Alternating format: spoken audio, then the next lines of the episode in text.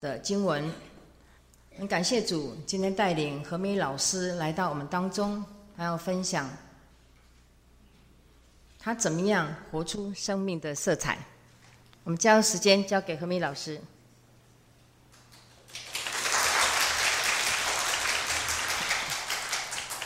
感谢主哈，有机会来啊，大安长老教会啊，在南坎这里哈，跟大家一起分享。好，我们先一起来做一个祷告。阿巴天父，我们谢谢你，在这个清晨，我们来到你的面前。父啊，我们的心要向你敞开，你自己按照你所定的，在这里，我们相信你定义要向我们施恩。主你自己按照我们每一个人的需要，需要安慰的，你赐下安慰。需要医治的，你赐下医治；需要释放的，你来释放。主需要一个答案的，主耶稣，我们知道你就是那条道路，你是那个答案。主啊，你就按照我们每一个人，我们所求的啊，我们所需要的，我们相信你都要供应给我们。主也帮助孩子在这里的分享，可以荣耀你自己的名，再次的荣耀。主让我这个肉体。在这里完全得不到任何的荣耀。我们这样祷告是奉靠耶稣基督的名，阿门。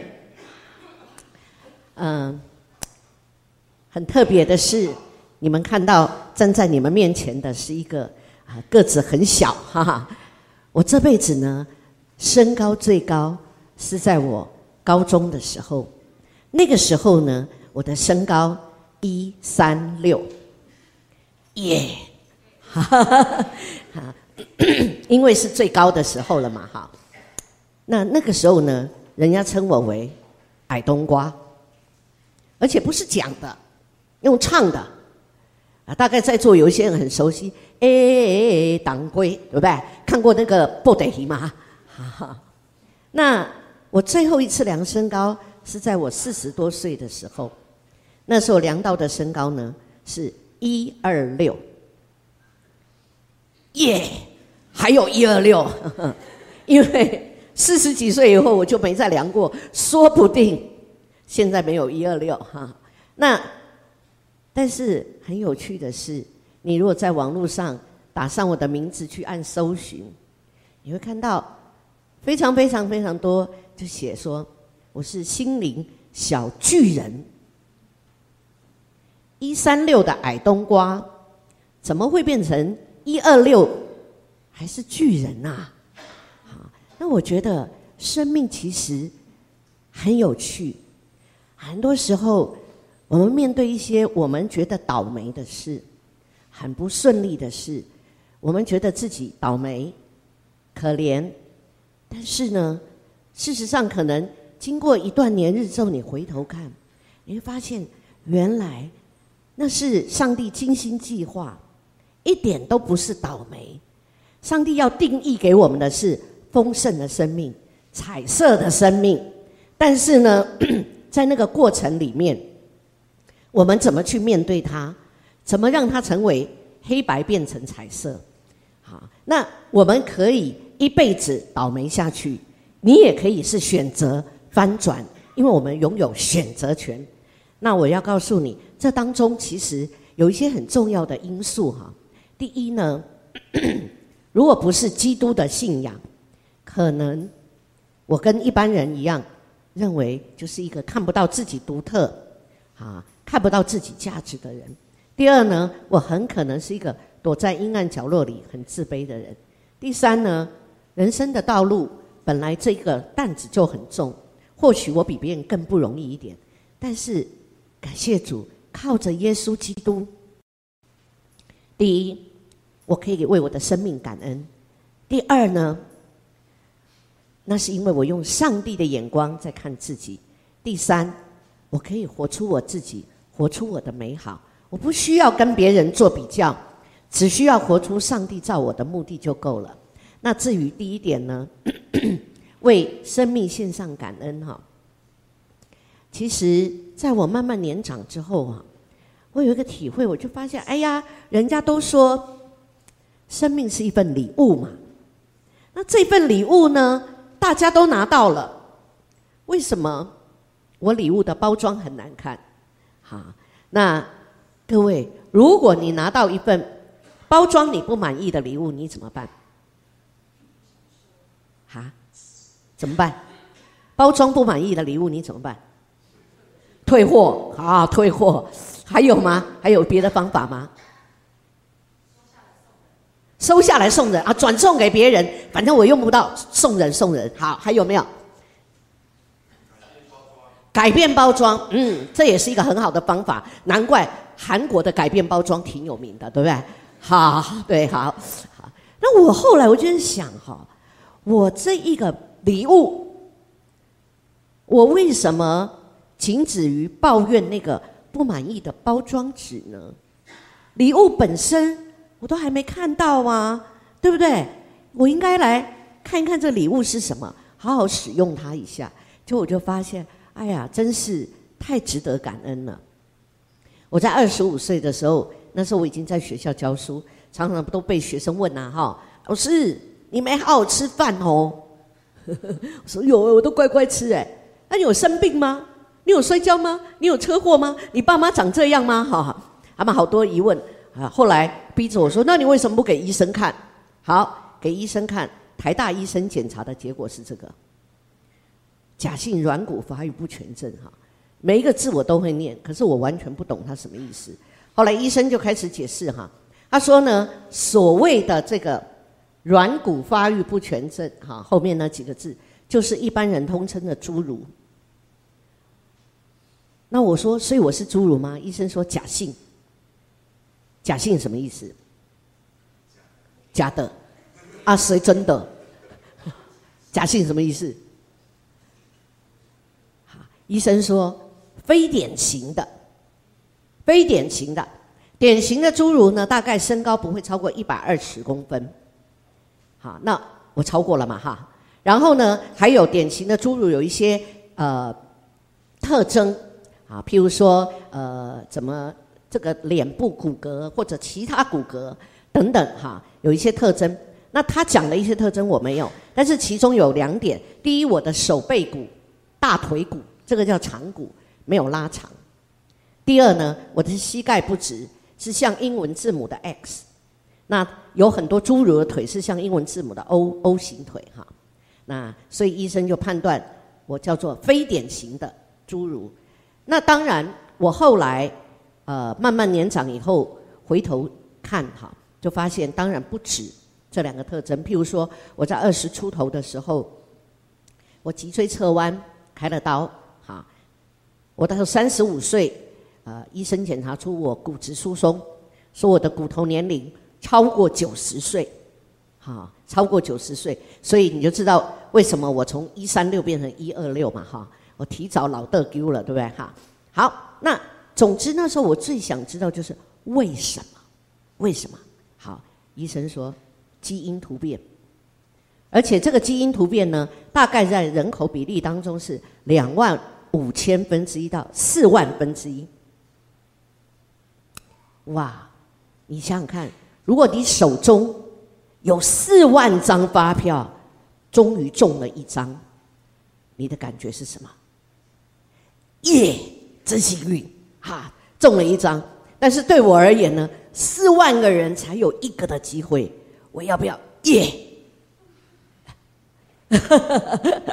好，当时我会觉得呃，怎么这么倒霉哈？然后我就问医生说：“那基因突变会遗传吗？你觉得这个基因突变会吗？”医生说显性。显性遗传的意思就是说，哈，这个突变的基因呢，从下一代开始遗传。那如果下一代没有出现呢，没有出现这个突变的基因呢，以后也不会了，以后也不会再出现。那你听过人家说隔代遗传，那是属于隐性，哈。好，那下一代出现的几率有多高呢？二十五 percent 到五十。哎，两张发票可以中一张哎，你觉得我希望中还是不中啊？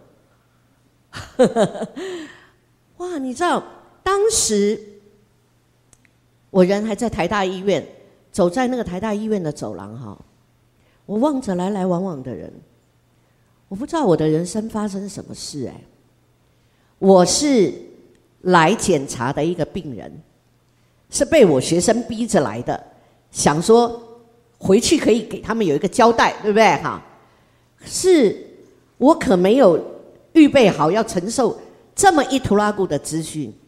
当时对我来讲，我第一个的想法：上帝，你爱我吗？你如果爱我，你怎怎么用这么奇怪的方式爱我？对不对？四万个人才有一个的机会，而且遗传的几率还这么高。可是我想想呢。啊，上帝，你老大，我又不能怀疑你什么，对不对？啊，所以我只能呃，心里觉得很不准，因为我知道嘛，以色列人太爱抱怨了，所以老是在旷野出不来，对不对？所以我不要当那个人。但是呢，其实我就在想，好吧，那我可以做什么努力呢？我是一个习惯努力的人，我努力把基因搞到很清楚，充分了解。你觉得能改变在我身上基因吗？没办法。那我努力做一个合作的病人，我会乖乖吃药、打针、开刀、化疗。突然之间觉得都没有用哎，医药是这么的有限，人是那么的渺小。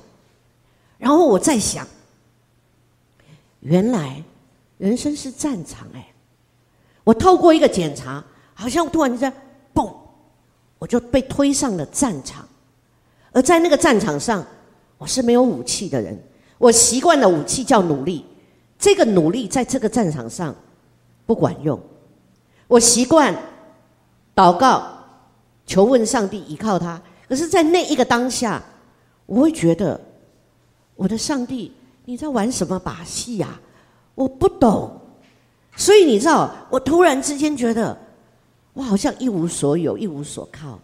然后呢，我好不容易那时候终于有了我生命当中第一个白马王子，你就去告诉那个白马王子，他会不会救我？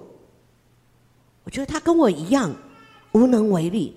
所以呢，在那个当下哈，我只有一个想法，嗯，我这个礼物我不喜欢，我可不可以跟别人交换礼物啊？我不是要送人，跟别人换一下。我也突然觉得，其实你我的生命无法交换。所以坐上公车哈，那个眼泪就开始溃堤。然后呢，哎，我突然有一个感觉哈，就是，谢谢谢谢，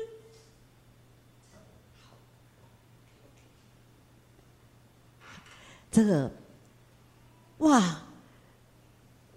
那个情绪没有等办法，等到回家再来处理。也就在那个奔腾的情绪里面哈，我突然听到个声音说：“在我的手中没有败笔。你不是我做坏的作品，我把你造的这么特别，我会特别记得你。”那当时哈，我第一个想法：公车上谁在跟我讲话吗？没有人认识我，所以谁都不知道我发生什么事。那是我自己胡思乱想。可是我想想，这个声音颠覆我的思想，不是从我来的。诶，那如果这个是上帝，我想想有道理诶。一个书法家、画家会有败笔，对不对？写坏了，画坏了，上错了颜色，那。如果一个艺术家做雕刻、捏陶土做作品，也有可能失手。那如果对上帝而言，我不是他失误的作品，他是不失误的，而且呢，他竟然说他把我造的这么特别，他特别记得我，你知道那个感觉哈？我就跟上帝说：“上帝啊，潘神哦。”我刚才误会你了，原来你认识我，天地之大哎，这么多芸芸众生，你认识我，哇，你知道那种感觉是，医生告诉我的这一切都还没有过去，但是我觉得我的里面哈产生一个超自然的信心，我相信上帝你说的算，而且也有那个感觉，觉得哎，我本来在那个黑暗的战场里面哈，我觉得我没有任何武器，可是突然好像这段话进来，上帝的话是光，突然好像那个开关被我碰到了，突然整个亮了，你就觉得眼前没有什么可怕的，好像各位有时候我们在黑夜里，你如果没有开灯，房间里的东西你看不清楚，可能你走路会撞到东西。但是开了灯，你就很清楚，所以我就觉得，就在那一刹那哈，哇，我很开心，那个眼泪没有再流。我下了公车，去找我那个白马王子。你知道我的白马王子身高一七七，好，他认识我的时候他很自卑，为什么呢？第一，小时候哈，他人长得小小的、黑黑的，男生皮肤黑要不要自卑？啊，不用。那女生皮肤黑要不要自卑？要。哎，这好像有点差别待遇，对不对？我告诉你，也不用。但是他的自卑是怎样？皮肤已经长得黑了，还有七七开他的玩笑啊！你的狼哦哦啊个谁高谁高？有没有听懂？人长得黑黑的，还发霉发霉的，你看开人家的玩笑还押韵的哈，所以他就很自卑。然后呢，家里五个孩子，个个成绩很优秀。虽然你不是很烂，可是跟优秀的人一比，你就觉得呃自己很逊，所以他很自卑。但是当他遇到我的时候，他就觉得哇，你的问题应该比我的问题严重哈，你竟然没事哎，活得这么好，那你武功高强啊，所以人都喜欢找武功高强的人在一起嘛，对不对？还要跟我交往。当我告诉他医生检查结果，你知道他怎么跟我说吗？他说没关系啊。我说怎么会没关系？这不是很严重吗？他说：“我们跟上帝祷。”我那时候心里在想：“哦，没关系。原来男生在谈恋爱的时候是会失去理智的哈，对不对？上面叫做和喇叭过就把揪了哈。然后呢，他就说我们跟上帝祷告嘛，求他给我们正常健康的宝宝。那就算没有呢，生到一个跟你一样的小孩。”你也可以把他教养的跟你一样，很乐观，很有自信。这条路你走过，哈。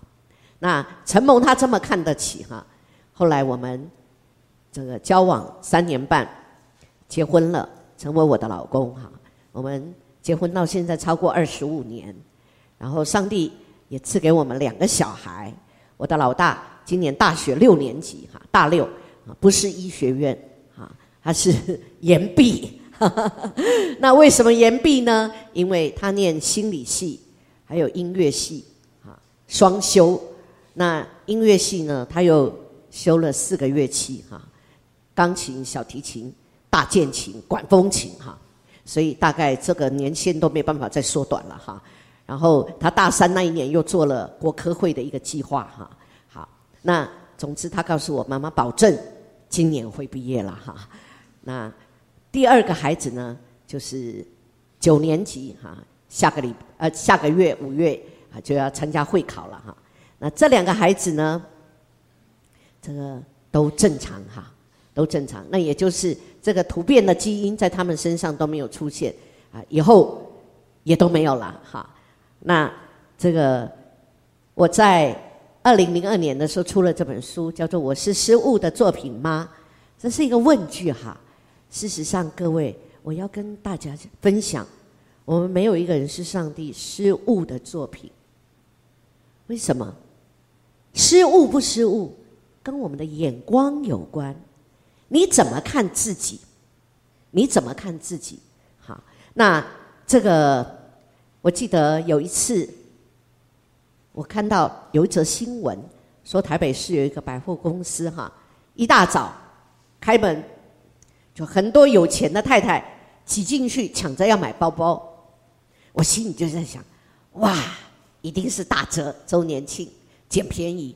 人家就跟我说没有，那是新进的一款包包，一个包包呢要一百多万。我就想，疯了吗？一百多万还要抢着买啊？拜托我买，我也不考虑哎，对不对？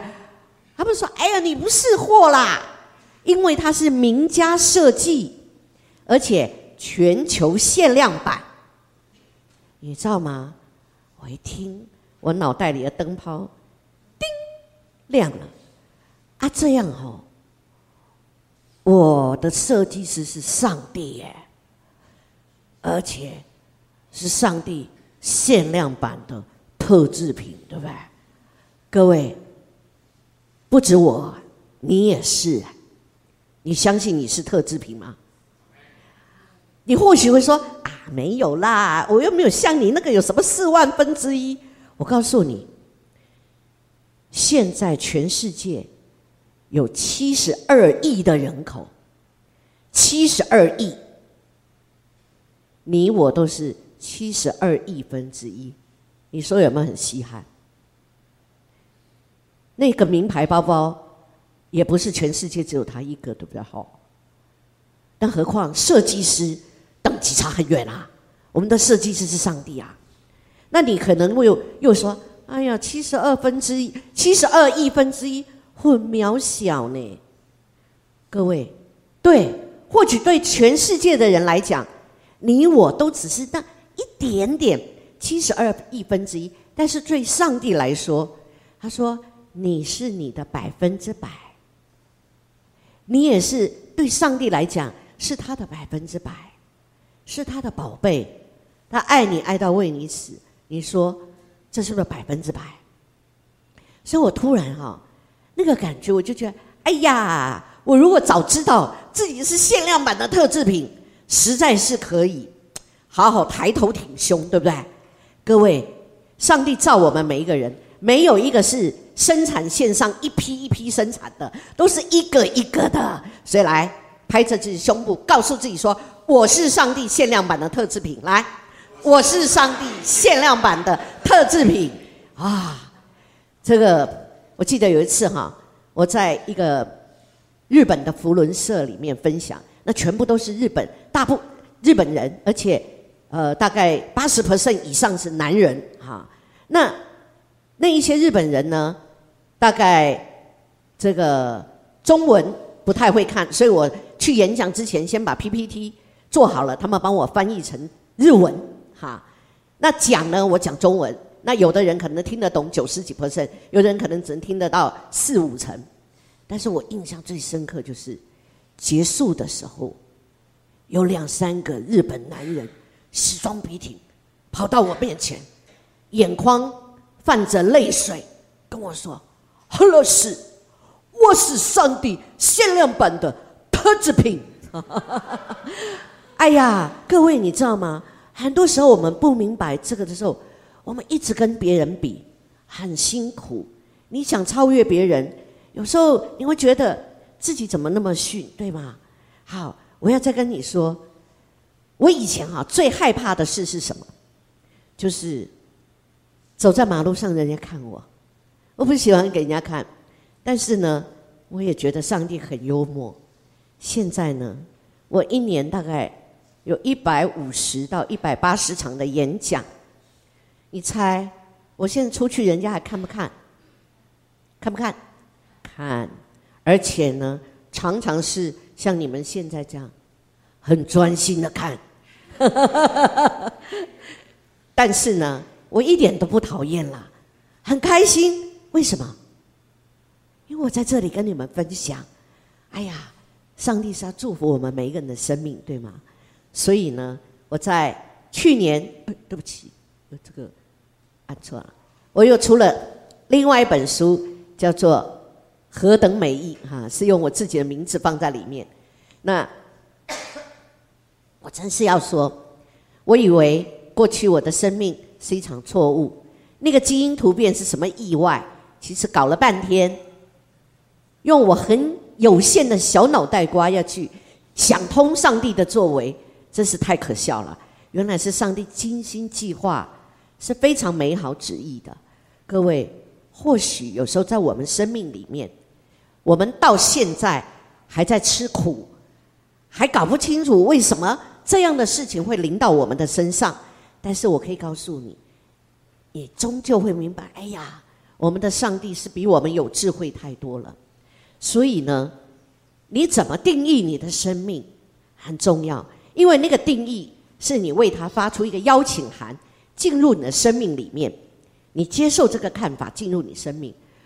我去年的五月哈，在宜兰有一场演讲，那演讲完哈，主任就特别跟我谢谢说：“何老师，谢谢你到我们偏乡。”我说：“宜兰哪算偏乡啊？”他说：“可是很多讲员都不愿意来。”我说：“哈，越没有人去的地方，我越爱去哎，因为名嘴都在大城市，对不对？哈，那人家不去的，我来。”哈，他说：“我说只要有一个学生。”他本来是看不见生命价值跟意义的，如果透过我的演讲，他看到了，我觉得那是付任何的代价都值得。如果有一个人本来活不下去，想要结束生命了，哎，听完演讲，他愿意再给自己一个机会，再试试看。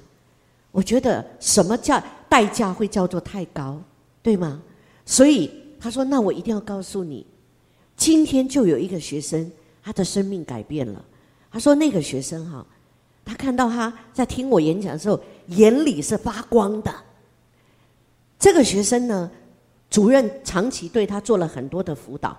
他对于自我价值所有的认同都是叉叉，觉得自己很笨，自己很没用，自己太胖等等。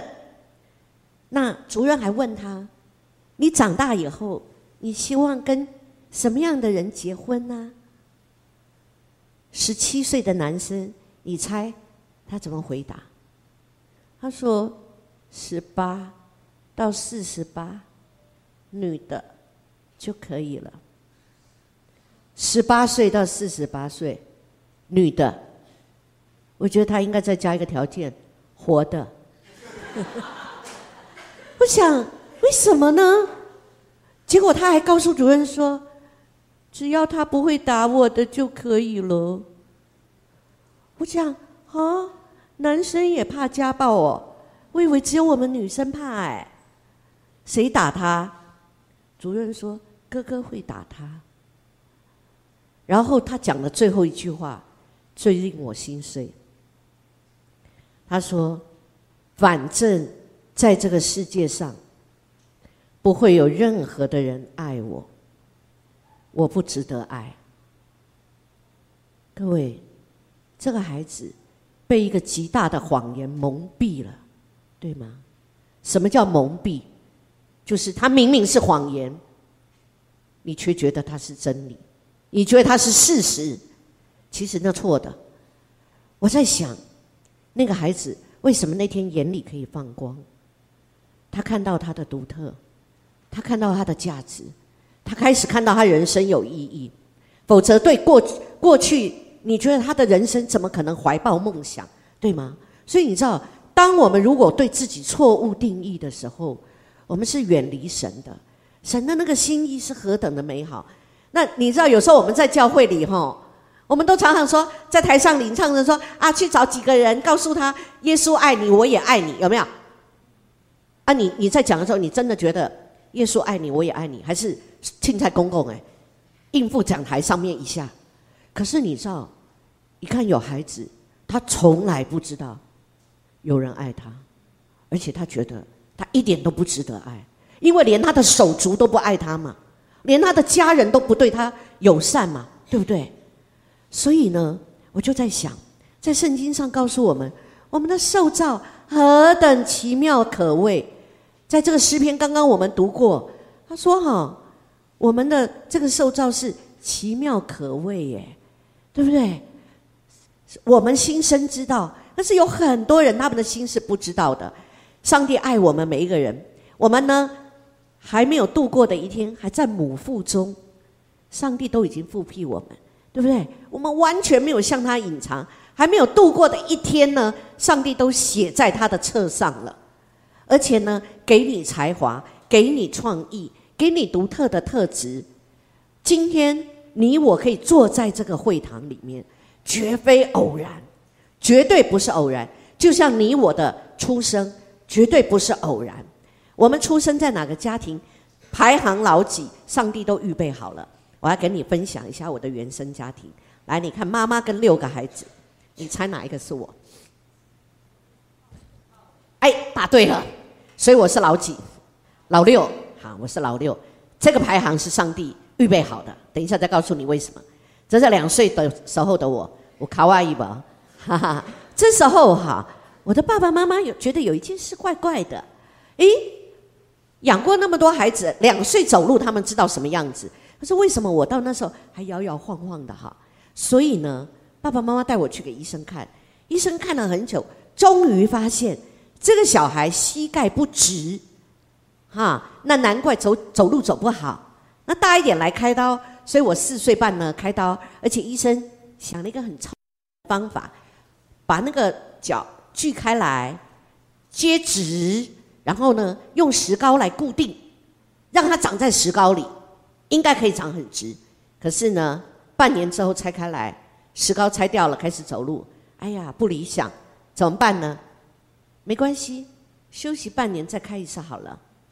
所以半年后再开一次刀，等到石膏拆开来，五岁半了，你知道吗？两次手术结果都不理想。这时候对我爸妈来讲，钱花了，小孩没医好，对不对？有没有调？有没有很忧虑？一定的嘛。那你知道吗？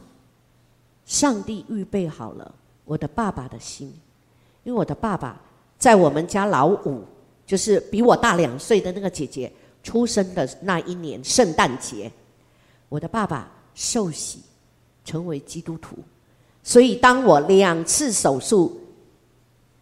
的这个结果都不理想的时候，大概他已经受洗六七年了哈。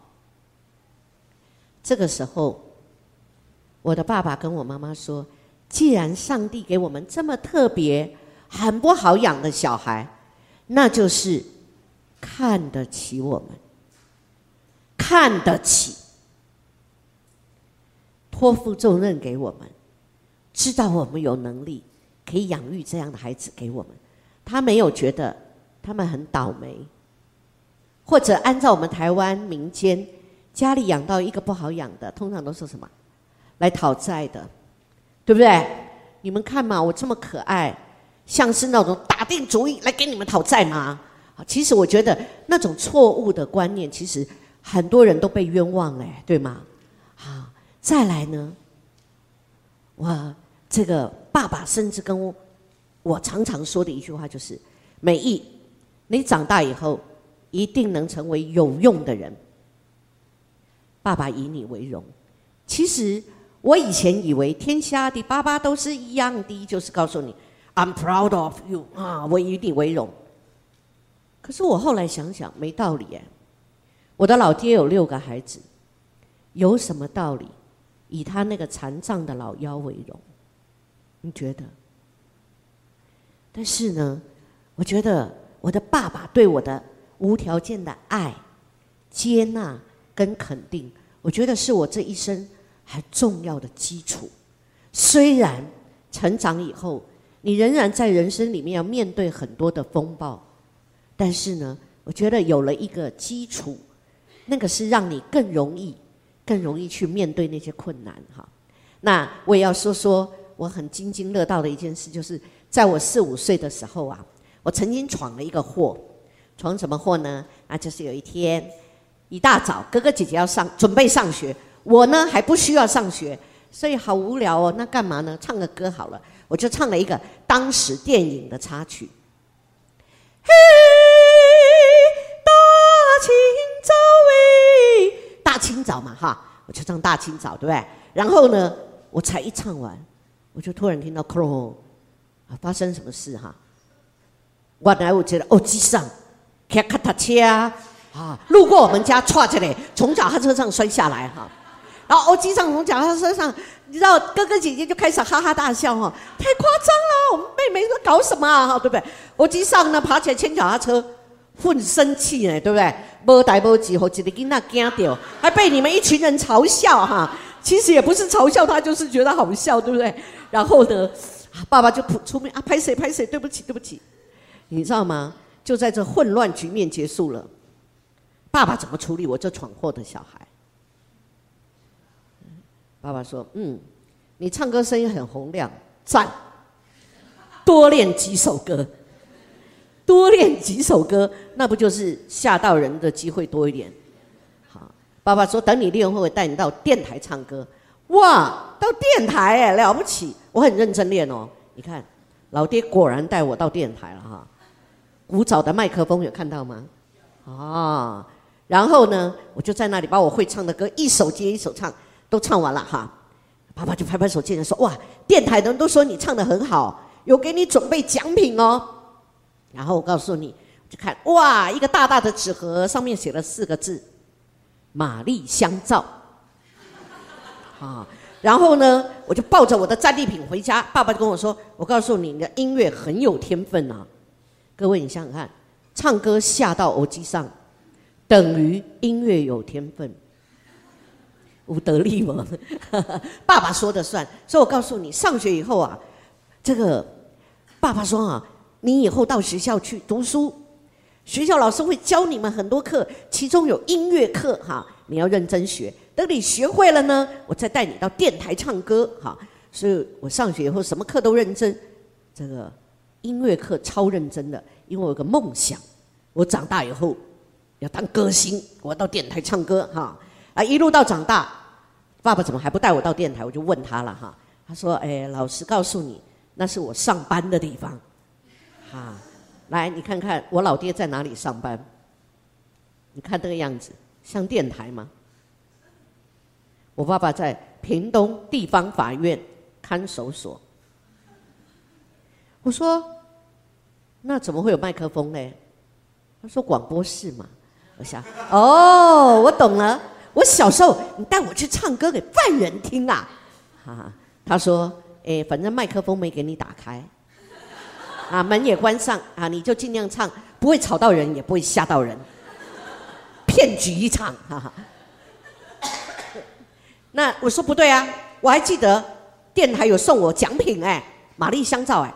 他说那个其实是他自己花钱在看守所的合作社买的，啊，买回家全家都可以洗香香，对不对？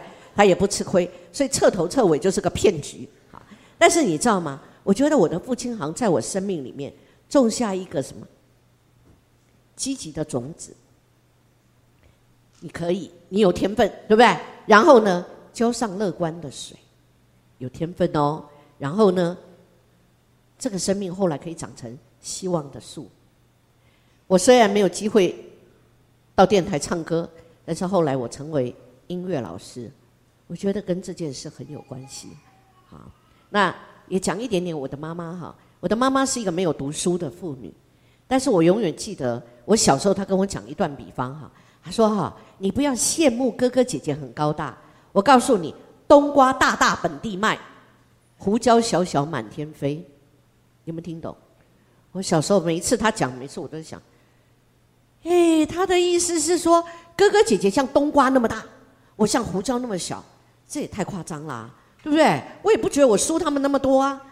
吃冬瓜要配胡椒吗？没有啊。他煮冬瓜的时候都放姜啊。那后来有一次他多说一点，我懂了。他说我们在台湾所吃的胡椒。台湾本地没有生产，都从外国运来的。为什么远渡重洋运胡椒来呢？只因为没有东西可以取代胡椒。你想想看，胡椒是辣的，有一种特殊的香气。蒜头也辣，一样吗？辣味不同，香气不同。辣椒嘞，不一样。咖喱嘞，瓦萨比嘞，通通不一样。所以原来。我的妈妈在教导我认识生命的本质。我如果上帝让我当的是胡椒，我就好好当胡椒。我不要去羡慕，要成为辣椒，成为蒜头，对吗？好，那这个呢？爸爸在我生命里面栽种的喜爱音乐的种子开始发芽了。你知道，这时候我开始学琴，无师自通哦。然后半年之后，开始在教会里面私琴。嗯，这个是黄风琴，很类似管风琴的哈。那我觉得上帝让我有机会在教会里伴奏，让我有机会学音乐，这是我生命里面一个非常重要的关卡。怎么说呢？我在那个时候突然开始明白一件事：原来爸爸说我长大以后会能成为有用的人，我可能真的有用哦。至少呢，音乐会是一条我的出路，对吗？然后呢，人家说哈，我们每一个人的生命里面都住着一个巨人。平常那个巨人被我们锁起来，但是有一把钥匙可以把巨人放出来。那把钥匙是什么？就是自信，所以我觉得我在音乐学习音乐跟音乐的服饰当中，我找到了那一把钥匙。我知道，哎，我不是什么都不会的，你知道吗？很多人在自己的自卑里面需要有一个出口，看到自己的价值。我哈，前两年到在台北市一个私立的高中，那个高中他们的。是名声并不好，然后主任哈在接待我的时候，他很得意跟我说：“何老师，我告诉你哦，某某某是我们的校友哦。”看他很得意哈，啊，等一下再告诉你那个某某某是谁哈。他说呢，这个人呐，高一来到我们学校读书的时候，连自己的名字都不会写，高一了不会写名字。他说，因为呢，他有学识字的障碍。识字的障碍，然后呢，这个孩子哈，上课的时候常常趴在桌上睡觉。其实各位你知道，他并不是这么累，他甚至有时候冬天还用外套盖着头。哎，老教他的老师当然很生气，就骂他：“你简直就是个笨蛋，不会写字的名字，上课态度还那么差。”你说会不会挨骂嘛？对不对？可是呢，其实他自卑。他不想眼睛跟眼，他的眼睛跟老师的眼睛对望，我干脆趴下来不要看你，是不是好一点？结果有一天，这个孩子走在马路上哈，他看到一个乐器行，看到里面有鼓，他就进去了，他就想，哎，这个不晓怎么样，他怎么打？那个乐器行老板说：“你有学过打鼓吗？”他说：“没有。”他说：“哎，那你很有天分呢。”很有天分，这句话鼓励了他。他开始每天到乐器行练习打鼓，都要打到人家的店打烊。后来呢，认识了一群一样爱打鼓的，就说：“哎，我们来组一个 band 吧，哈。”然后呢，组 band 的时候，人家说总要有人唱歌嘛，总不能大家都打鼓都玩乐器嘛。哎，就发他就发现他也能唱，他开始有一个想法，原来。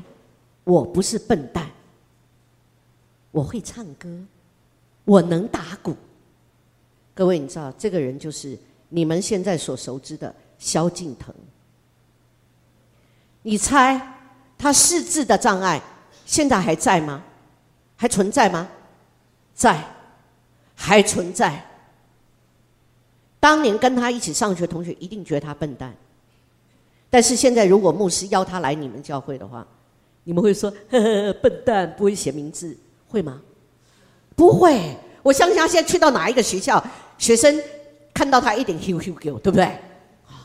各位，我真的发现，原来在我的生命里面，上帝为我关了那个长高的门，为我开了音乐的窗，为萧敬腾可能关了那个识字的门，但是也给他一个音乐的窗，或许。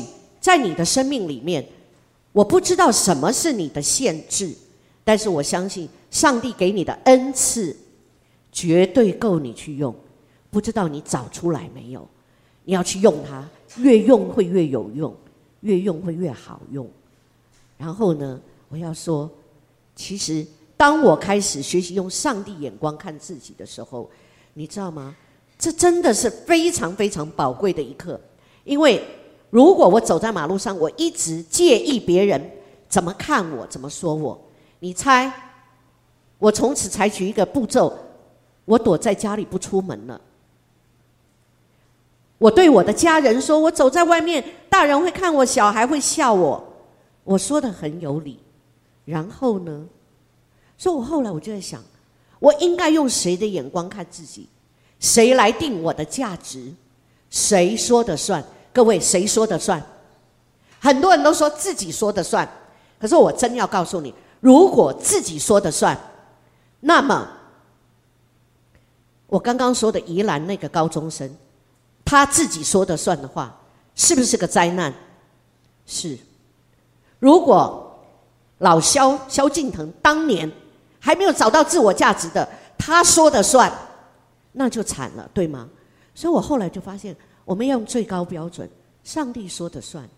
原来在圣经上里面充满了上帝对我们的爱、恩典跟怜悯。他告诉我们，他保护我们像眼中的同人，他看我们为宝为尊，他看你是他手中的华冠，是他手上的冕旒。皇冠有没有一个设计师？当然有。用什么材料来制造？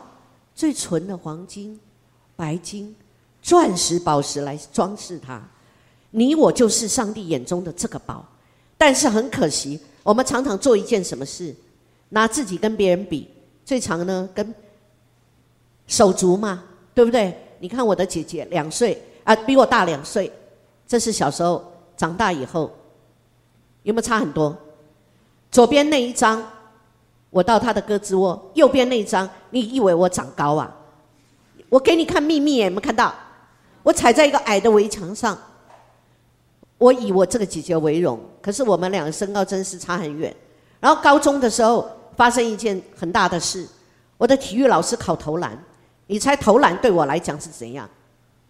很吃瘪，我很努力，零科，老师同情我，多给我一分钟，人家是三十秒，他说我再多给你一分钟，你知道那个哨子一吹，我就开始投球捡球投球捡球，全班同学几十双眼睛看着我。一分钟之后，你猜我进几颗？还是零颗？老师说：“你躺到地上去，躺地上也能投球吗？你做仰卧起坐，你做几下的仰卧起坐，我算你进几颗球。”我做了三十二下，耶！叫我球王吧？谁那么厉害？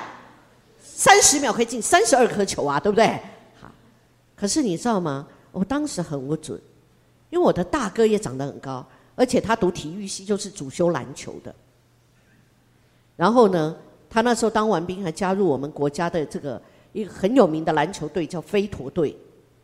可惜那是我大哥，不是我。我本来很无助的，后来想通了一件事，想通什么？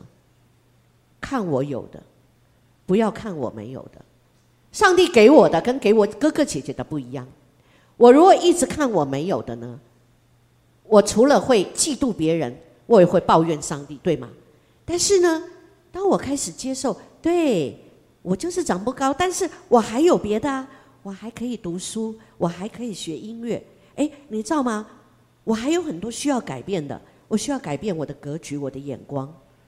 哇，我就开始觉得我有好多东西是上帝很恩待我，他让我长得矮矮的。给了我一双不成比例的大手，腿很短，刚刚好够踩踏板，让我可以学音乐，对不对？这一切哪里不是恩典？然后呢？你看我个子很小，琉璃台瓦斯炉对我来讲太高，有没有解决的方法呀？有嘛？加一个台阶嘛，切切洗洗 OK 了。等到我预备的工作好了，把台子推过来，瓦斯炉在这边，要开始炒菜了。哦哦，抽油烟机更高，怎么办？再加一个台阶吗？不用啦。你看炒菜不是要铲子吗？炒菜铲子呢？你的手就变长了哈，一样可以做嘛，对不对？好，这是坐公车。你知道矮冬瓜哈，坐公车的困扰什么？第一，拉环你拉不到；第二，早年台北市公车下车铃。像一条晒衣绳，比拉环更高，对不对？拉环都拉不高了，那下车怎么办？它又不像捷运，每一站都停。但是呢，对我来讲，出门我自己带武器，雨伞是个好用的工具，对不对？然后呢，一勾可以啦，如果今天忘了带伞呢？我提早个两三站，有人下车赶快跟，跟到司机后面，等到我要到的那一站，用讲的嘛，对不对？所以呢，我给自己一个很简单的座右铭：没有时间抱怨，我杜绝我的口去抱怨。好，啊，这个是呢，参加校园民歌比赛，你知道吗？当年我有一个学姐，已经是全台很红的歌手，出专辑了，啊，发片的了。大家都说你干嘛去比？你遇上他就是死路一条，啊！我说也没那么可怕，他拿冠军，我们从第二名起嘛，对不对？还是有希望嘛。结果你看到，哎，我拿了冠军哎，你说哇，你打败他没有？他根本没来。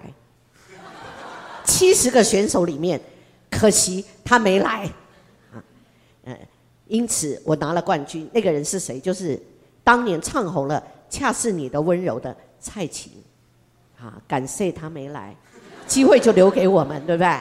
好，最后我要跟你说，既然你我，上帝造我们这么多不同，那最重要的一件事是什么？活出他造你的目的。上帝为什么造牧师？为什么造我？为什么造你？而且给你我不一样的那个才能。让我们生长在不同家庭，我相信他绝对有他的目的。或许你的家族里面你是第一个信耶稣的，你有重责大任了。你们的社区要靠你了，不然福音传给谁？你的学校、你公司里的同事等等。啊，我有个很深的体会，我底下写一个：有唯一才有第一，你知道吗？很多时候，我们都拿自己跟别人比，特别在比赛里面。这个是当年我带我的学生去参加合唱比赛，这是全台湾最矮的指挥，在这儿哈。那我们刚开始比赛，每年共估，为什么呢？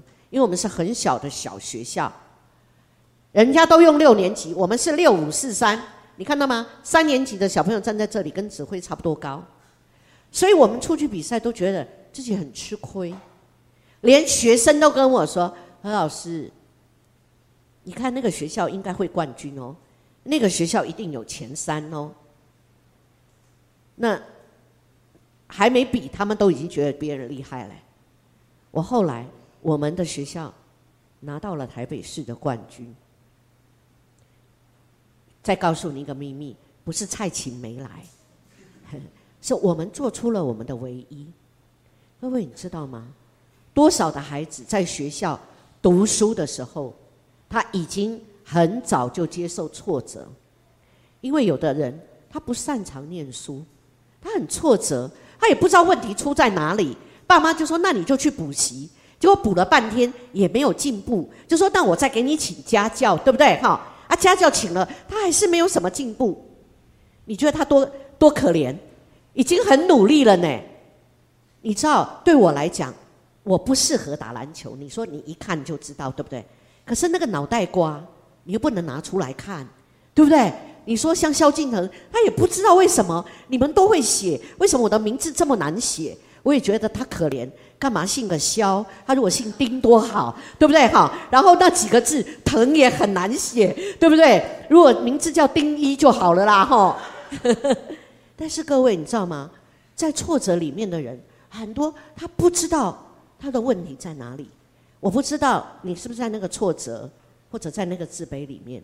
你可以把这些带到上帝面前，我相信上帝要帮助你找到你的唯一，发挥你的唯一，你就是第一。联合国制定的教育四大目标，你知道学校做的都是前两项，知识操作，可是更重要的是什么？人际关系。跟最高目标就是学是你自己。我特别抓那个底图，很多个跑道，只有一个跑者，那个跑者就是你，就是我，永远跟自己比赛。最后给你们看一点照片，这是啊我们的社区合唱团啊，每个礼拜五晚上，因为在你合唱团常常拿到名次之后，家长就开始给你压力。老师丽娜，我算过来跟那 K 合唱团哈，那那个是比赛团队，这有兴趣的都可以来唱。那当然最主要是希望透过这个合唱团，把我最宝贵的耶稣给他们。这是我们卖门票的演出，在城市舞台。好，这是我目前在做弱势儿童的工作，教他们免费的客服跟教他们唱歌。好，然后呢，这是我的婚礼。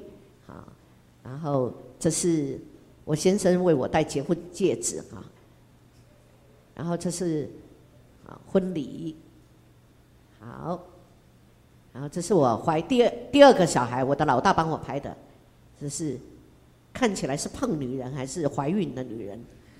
好，好，这是我的大女儿多佳，啊的在生产的过程里面呢，啊，其实她没有呼吸了，是死里复活的，啊，真的是死里复活的。那但是上帝给他很高的智商啊。那这是第二个孩子佑佳，啊，好，这是全家福，啊，这时候姐姐高一，妹妹小一。这是全家福，这是去年哈拍的啊。现在呢，妹妹已经比姐姐还要高了哈。好，那我们我的分享就到这里，我们一起来做一个祷告。阿巴天父，我们天父，我们谢谢你，真是看见你造我们每一个人，真是独特。你按照你的心意，按照你的计划，你造了我们。你说这是极为美好，主帮助我们每一个人，真的可以从你的眼光来看我们自己，也看自己真的是美好。主啊，你也来帮助我们每一个啊在座的，或许有人正在人生的低谷里面，他需要找到自己的出路，或者他在啊一些啊受伤害的情绪里面，主你自己。来牵着他们的手，让他们看见你多么的爱他们。你要带领他们生命的这一条道路。天父，你也使用我们在座的每一位，不管我们在我们的家庭里面、家族里面、我们的社区、我们的公司、我们的学校，你都让我们成为一个福音的使者。主啊，我们谢谢你，因为你定义赐给我们的是丰生命，是彩色的生命。主，让我们真的是凭信心来到你面前，向你领受，以至于我们可以在你为我们所预定的这个计划，没有一件事落空，以至于我们可以努力的完成你在我们个人生命里面的命定和呼召。谢谢主，我们这样子祷告。交托是奉靠耶稣基督的名，阿门。